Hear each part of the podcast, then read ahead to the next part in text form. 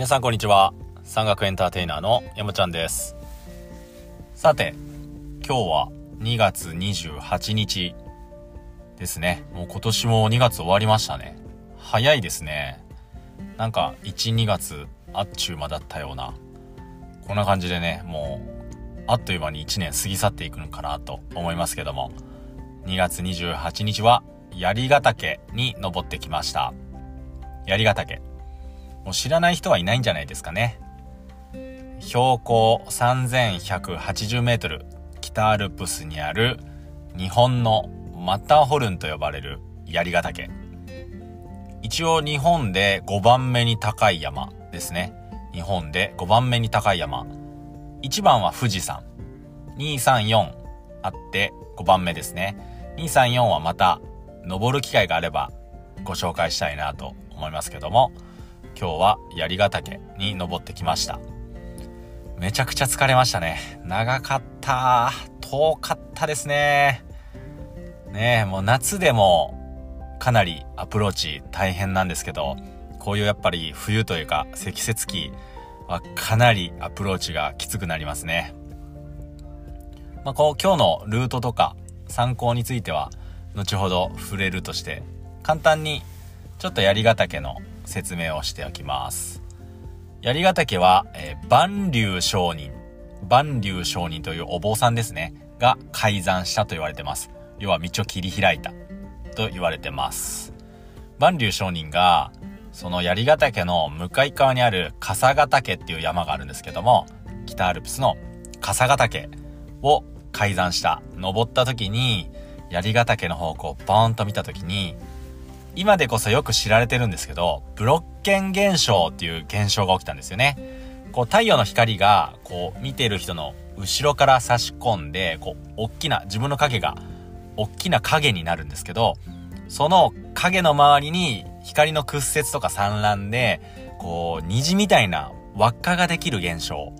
があるんですよね。見てる人の影の周りに虹みたいな輪っかができる現象がブロッケン現象と言います。このブロッケン現象が槍ヶ岳側にバーンとね、出てきたんですよ。万竜商人がこう槍ヶ岳を見た時に。で、おお、なんやあれと。神様や仏様やってなるわけですよね。で、こう、あの山を改ざんしないといけないって言って、槍ヶ岳を改ざんするに至るんです。まあ、昔はね、そういうブロッケン現象とかこう、知らないと思うんですよね。なので、やっぱり、そういう神がかり的な、なんかこう、人知を超えた、やっぱり、なんか現象が起きて、やっぱ神様のお告げだ、仏様のお告げだと思って、やっぱりそこに行くっていうのはモチベーションの一つになったのかなと思うんですけども、そういういきさつがあって、万竜商人が槍ヶ岳を改ざんしました。今ね、あの、たくさんルートあります。槍ヶ岳に登るルート。いろいろありますね。えー、表銀座とか、裏銀座とかって言われますけども、まあ代表的なルートですね。えー、一般的には上高地から登る、えー、東釜尾根というルートですね。上高地から、え、槍沢というところを経て、え、東釜尾根を登っていくルートが、まあ結構多いかなと思うんですけども、あとは中房温泉からつば九郎岳、お天所岳を経て、登る表銀座ルート。結構人気ありますね。やっぱり景観も素晴らしいし、稜線歩きが気持ちいい表銀座ルート。あとは、えー、高瀬ダムから入山して、烏帽子岳、野口五郎岳を経て、えー、登ってくる裏銀座ルート。裏銀座ルートですね。まあ、やっぱりあの、人気がある山域、ルートなんで、まあ日本の、日本を代表する繁華街の銀座を、まあ、関してというか銀座の名前を付けてるって感じですね。表銀座ルート、裏銀座ルートですね。どっちも長野県側のアクセスになります。長野県側に、え、登山口があります。で、案外知られてないんですけども、えー、西銀座ダイヤモンドコースというのがあります。西銀座ダイヤモンドコース。これは富山県側の折り立て登山口ですね。薬師岳とか登ったりする折り立て登山口から入山をして、太郎平、黒部五郎岳、三俣蓮華すごろくと経て、西釜尾根という尾根をぐーっと槍ヶ岳に登っていく、表銀座ダイヤモンドコースというのがありますね。途中で裏銀座ルートと合流するんですけど、このやっぱり表銀座と裏銀座の、このすごろく岳からの西釜尾根。この西釜尾根を歩いてる時に、こう槍ヶ岳がドーンと目の前にそびえて、どんどんどんどん近づいてくるんですよね。ゴゴゴゴゴーって感じで、こう槍ヶ岳が迫ってくるあの感じが、なんかこう、ラスボスの住んでる城ラスボスの居城に向かっていくようなこの RPG 感があって、すごく気持ちいいですよね。えー、代表的な表銀座ルート、裏銀座ルートの他に、えー、僕がおすすめする西銀座ダイヤモンドコースっていうのがあります。僕結構好きなんですよね、ここ。まあ、機会があればね、行ってみてもらったら、ちょっとね、今日話した内容とかも、こう、あ、ここが西釜尾根か、ゴゴゴゴ、お槍ヶ岳すごいなっていうのを感じてもらえるんじゃないかなと思います。まあ、槍ヶ岳山頂には、あの、槍ヶ岳山荘っていう小屋とテント場もあります。あの、夏しかやってないんですけど、冬はやってないんですけど、小屋とテント場があるので泊まれますし、道中にもたくさん小屋とかテント場あるので、槍ヶ岳を目指して、まあ、重走してもらうっていうのも楽しいんじゃないかなと思いますんで、まあ、一つ調べてもらったらなと思います。まあ、あの、夏場、僕も重走したりするんで、機会があればお話ししたいなと思います。今日は、えー、また別の登山口、新穂高温泉口ですね。新穂高温泉の登山口から入山しました。えー、右股林道、左股林道であって、えー、右股の林道ですね、ずっと槍ヶ岳に向かって、槍平というところを経て、飛騨沢というところを登っていく飛騨沢ルート。今日のルートは飛騨沢ルートですね。を登っていったわけですけども、もうあの、冬というか、積雪期なんで、新穂高温泉口からもう雪がついてる状態ですね。えー、スキーを履いて、せっせと林道を歩いて、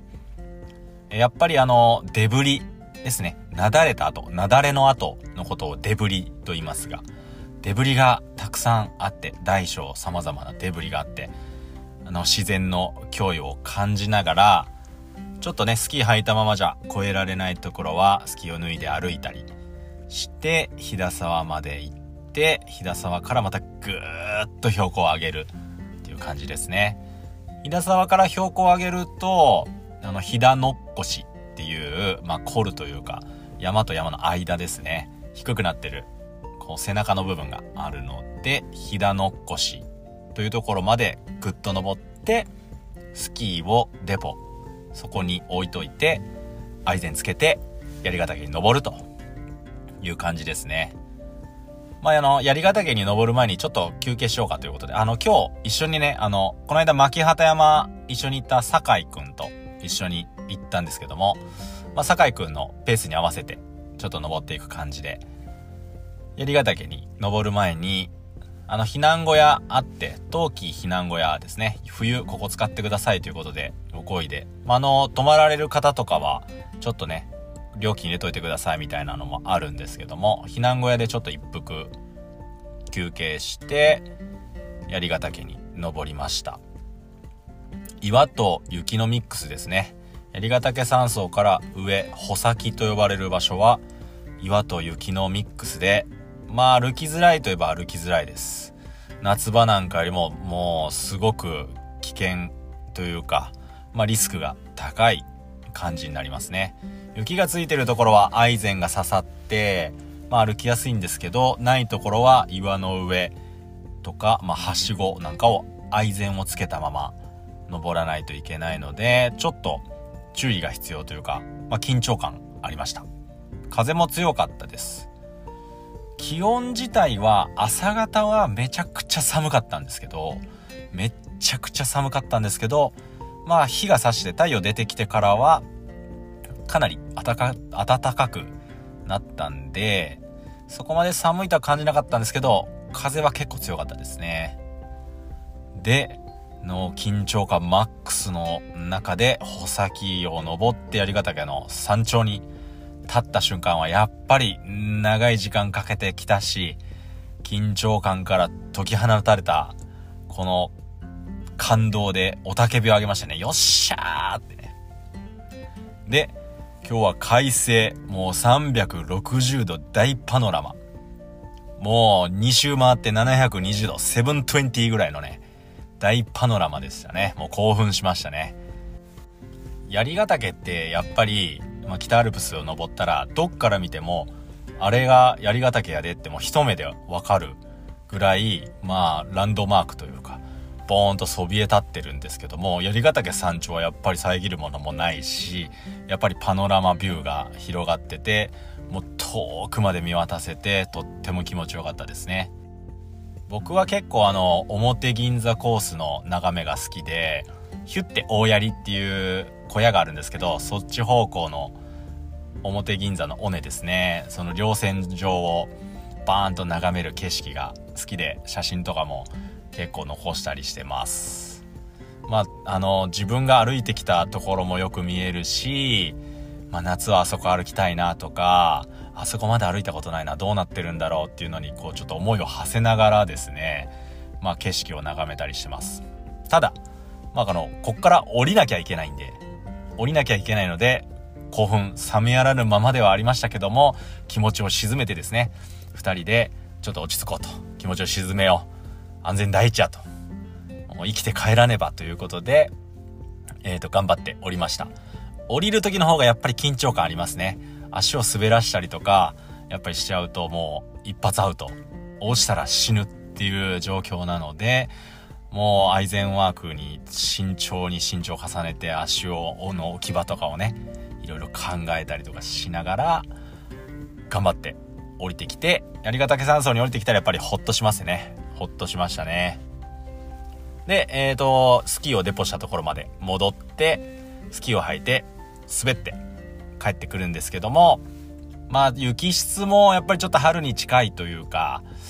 まあ厳冬期のようなパウダーみたいなのではなく、少しやっぱり硬い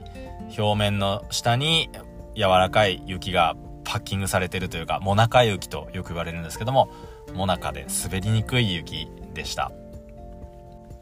やっぱり滑るのも体力使うし、で、大きいデブリなんかを超える時とかは、やっぱりスキーを担ぎ直さないといけないとか、まあ、かなり気を使う部分もあったので、まあね、友達もバテちゃって、で、長いんですよ、また。林道に戻るまでと、林道に戻ってから、登山口まで戻るのも、とにかくアプローチが長いんですよ。で、友達もバテちゃって、疲れたとか、なかなかつかないっていうこの弱音が多くなってきて、まだ、その、スキーをもう一度履けるポイントに行くまでに1時間ぐらいかかるのに、あ、ここの景色、なんか見覚えがある。もうすぐ着くかも、みたいな、ちょっと興奮し始めてましたけども、大体そういう時は、全然まだまだっていうことが多いですね。あ、もうすぐ着くかもしれないなんて言ってヤマップ起動して地図見てみると、ま、いや、まだまだじゃん。まだ半分ぐらいしか来てないじゃんとか、よくありますよね。やっぱそういうなんか、あとどれぐらいで着くんだろうとか、もうすぐかもしれないみたいなことに、一喜一憂し始めると、やっぱり余計長く感じちゃうし、なんか30分経っても着かないなってなるとやっぱりダメージが大きかったりしますよね。なので、友達には、あの、あんまりそういうので一喜一憂しすぎると疲れちゃうよっていうアドバイスをして、ちなみにまだまだやでっていう風にあの優しい言葉をかけてあげて背中を押してあげながら林道まで戻ってきました。林道はね、あの日陰も多くて雪が締まってて、板が、スキー板がよく走りました。滑りましたね。もう高速下山できました。まあやっぱりスキーの醍醐味はそういうところかなと思います。何時間もアプローチね、時間かけてきた道を一瞬で下山できるっていうのも魅力の一つかなと思いました。そんなこんなで、満身創痍、疲労困憊、ヘトヘトになりながら、15時間半ぐらいかけて、槍ヶ岳に登頂したというお話でした。まあ、今回は2月28日、まあ、厳冬期と定義されるような日ではあるんですけど、ちょっと気候的には、まあ、厳冬期と、まあ、残雪期、春山の狭間、間ぐらいの感じかなと思いますね。寒いけど、昼間あったかいみたいな感じで、厳冬期ほど過酷じゃない。けど、まあ、残雪期ほど優しくないという感じの中途半端な時期でした。まあ、こういう冬季槍ヶ岳、もしね、行ってみたいっていう方は、やっぱりそれなりに、まあ、技術、経験、知識、必要になってきます。またね、あの、夏の槍ヶ岳に憧れてるというかね、夏槍ヶ岳行ってみたいなーって思ってる方もいると思いますし、好きな山の一つだよという方もいると思います。槍ヶ岳ね、たくさんルートありますし、まあちょっとね、時間とかに余裕ある方は、小屋泊まりとか、テント泊とかしてもらいながら、ね、重曹という形で他の山を楽しみながら、槍ヶ岳を目指してもらうっていうのも、まあ、大冒険感があって、いいかなと思いますんで、なんかね、聞きたいこととか、質問とかあれば、どんどん聞いてもらえれば、またお答えさせていただきます。このラジオでもご紹介させていただけますんで、またどんどん送ってきてもらえればなと思います。あと、えっ、ー、と、あの、タイトル、タイトルコールですね。山岳エンターテイナーのゴーゴー登山ラジオですね。あれ、なくてもいいよっていうか、ない方がいいっていう声が多いんで、まあ、とりあえず、なしでいきます。なしでいきます。はい。またなんかね、あの、こういう風にしたら聞き取りやすいよとか、こういうコーナー作ってみたらみたいなのあれば教えていただければ嬉しいです。僕の活動はインスタグラムでも配信してますので、そちらも合わせてご覧いただくとより楽しんでもらえるかなと思います。アカウント名は、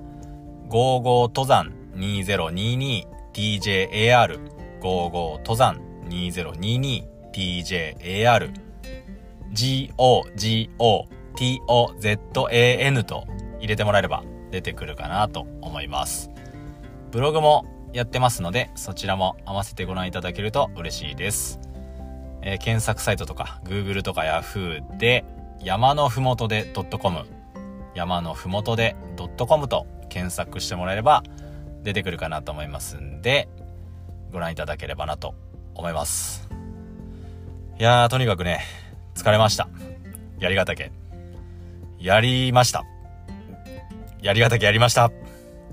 ということで、今日はここまで。See you next mountain. バイバーイ